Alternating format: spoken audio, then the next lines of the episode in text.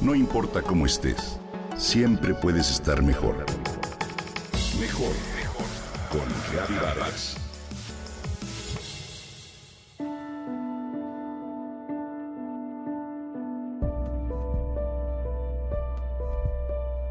¿Qué pasa en el cerebro de una persona que lee?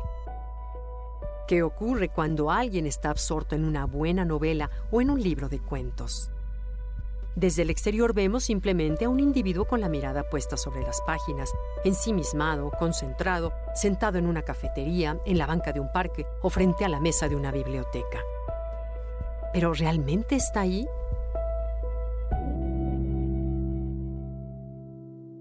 Quien lo ve desde afuera no lo sabe, pero la mente de esa persona, la mente del lector, seguramente está escalando una montaña, surcando los mares o conociendo lugares misteriosos con hombres tan bellos como Macondo o Comala. Leer por placer es una de las actividades más singulares que realizamos los seres humanos. El proceso que se desencadena en el cerebro durante la lectura de un texto de ficción es casi tan complejo como el del pensamiento y activa distintas áreas ya que el flujo sanguíneo aumenta.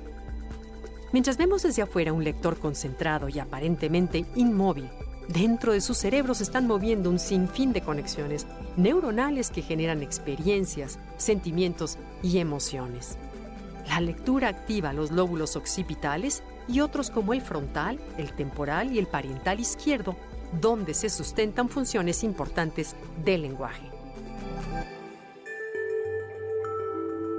Una de las primeras reacciones naturales que ocurren en la lectura es la de crear imágenes en la mente las cuales pueden ser tan vívidas que llegan a activar la corteza visual de la misma manera que ocurriría si el lector estuviera frente a los paisajes descritos en el libro.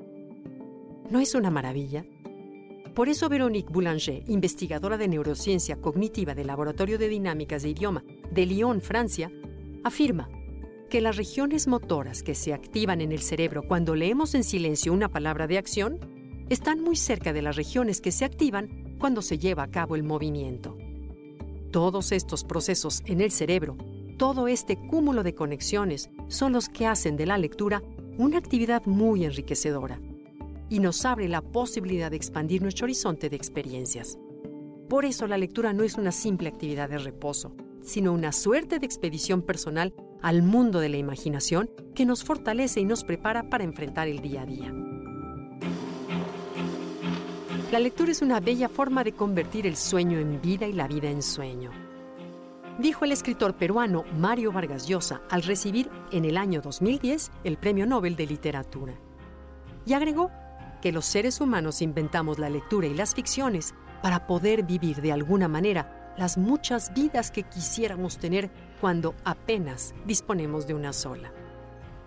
Por su parte, el escritor italiano Italo Calvino dijo en uno de sus libros que leer es ir al encuentro de algo que está a punto de ser y aún nadie sabe qué será.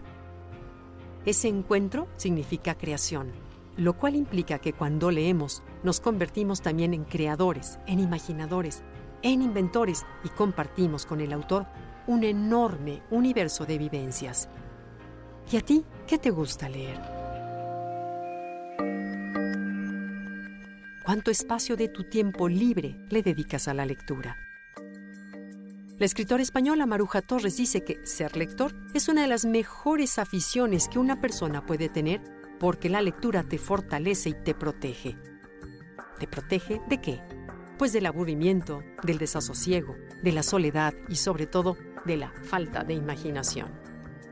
Quien lee nunca está solo cada libro tiene un puente deslumbrante con las voces de otros y otras, que nos hablan desde tiempos y lugares muy lejanos.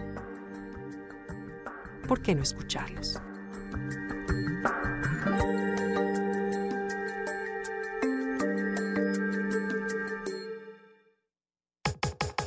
Comenta y comparte a través de Twitter.